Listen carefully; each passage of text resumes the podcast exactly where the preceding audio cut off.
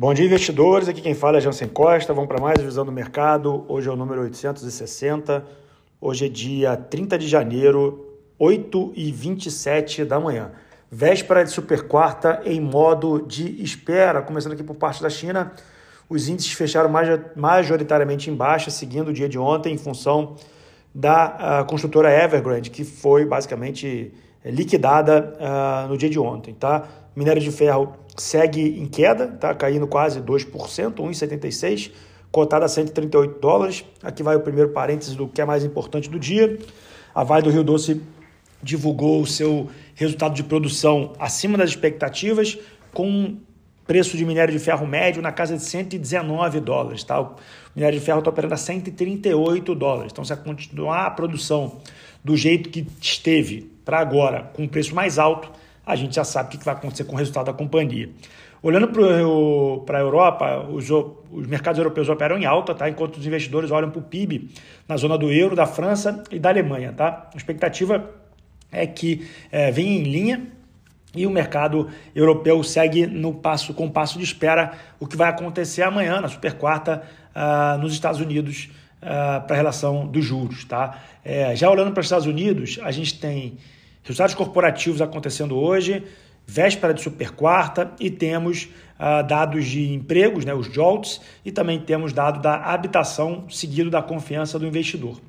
Lembrando que amanhã é a super quarta-feira, tem decisão da taxa de juros nos Estados Unidos, expectativa é de uma manutenção e a gente tem uma semana recheada de dados. Tá? Lembrando aqui que o título de 10 anos nos Estados Unidos ele continua operando em taxas mais altas. Óbvio uh, que muitos uh, que estão aqui ouvindo uh, ainda não fizeram seus investimentos no exterior, então chama a atenção de olhar para esse número. Esse número está na casa de 4%. Por que, Jean, se olhar para esse número? Porque se você ganha numa expectativa de 6%, tá? mais dólar, tá? que é o que eu quero colocar nesse podcast no dia de hoje, é, você bateu praticamente o IPCA mais 6 no Brasil, que eu vou falar também, o CDI e também bateu é, o IPCA aqui no Brasil nos últimos uh, 10 anos. Tá? Então, obviamente, buscar o IPCA mais 6 no Brasil é importante, já falamos sobre isso, mas lá fora, dólar mais 6 é importante. O que significa dólar mais 6? variação do câmbio, Brasil, mais 6% em dólar.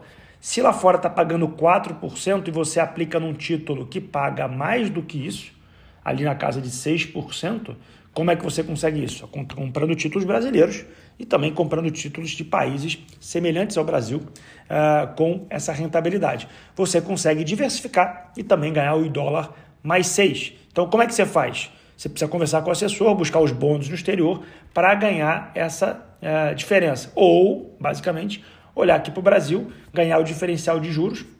Porém, você não vai ganhar o dólar, mas você vai ganhar uma taxa mais alta do que tem aqui no Brasil. Então, você consegue ganhar 9 mais inflação, 14% pré, você consegue ganhar 7 mais inflação, dependendo do tipo do ativo. Isso você consegue, paga-se imposto, mas você precisa colocar isso numa estrutura aqui no Brasil que faz essa compra no exterior trazendo para cá. Hoje é terça-feira, divulgação de Microsoft e Alphabet lá fora. E amanhã, Apple e Amazon, ou seja, as quatro maiores empresas das grandes sete nos Estados Unidos divulgam seus resultados essa semana. Olhando para o Brasil, a gente tem amanhã a taxa de juros. Eu fiz um texto sobre o Copom na semana passada, que está na newsletter. Hoje teve a produção da Vale, que saiu ontem à noite, 89 milhões de toneladas de metro cúbico, subida 11%. Vale deve dar um ajuste positivo no dia de hoje, obviamente se não prejudicar com a queda do minério. E também o destaque de ontem foi a Gol, que foi retirada de praticamente todos os índices da B3, do IBOV, do índice de small caps, do ITEG, de, outras, de outros índices que tem aqui no Brasil uh, com relação à sua recuperação judicial.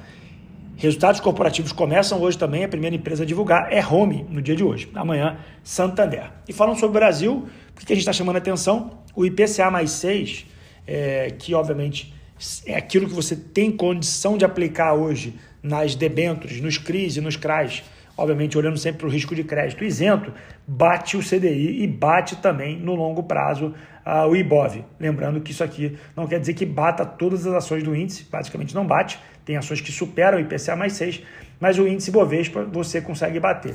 É, então, lembrar de alocar esses ativos para o longo do tempo, para a sua carteira de aposentadoria, ela é muito relevante. Você está ouvindo aqui leva esse áudio, leva esse podcast para alguém que precisa ouvir essa informação, que precisa aplicar em ativos IPCA mais 6. Lembrando que IPCA mais 6 hoje, se o IPCA estiver na casa de 4, 4,5, vai ficar 6 mais 4,5. Na casa de 10,5 é abaixo do CDI, porém, para o longo do tempo, esse número deve se reequalizar com a queda da Selic.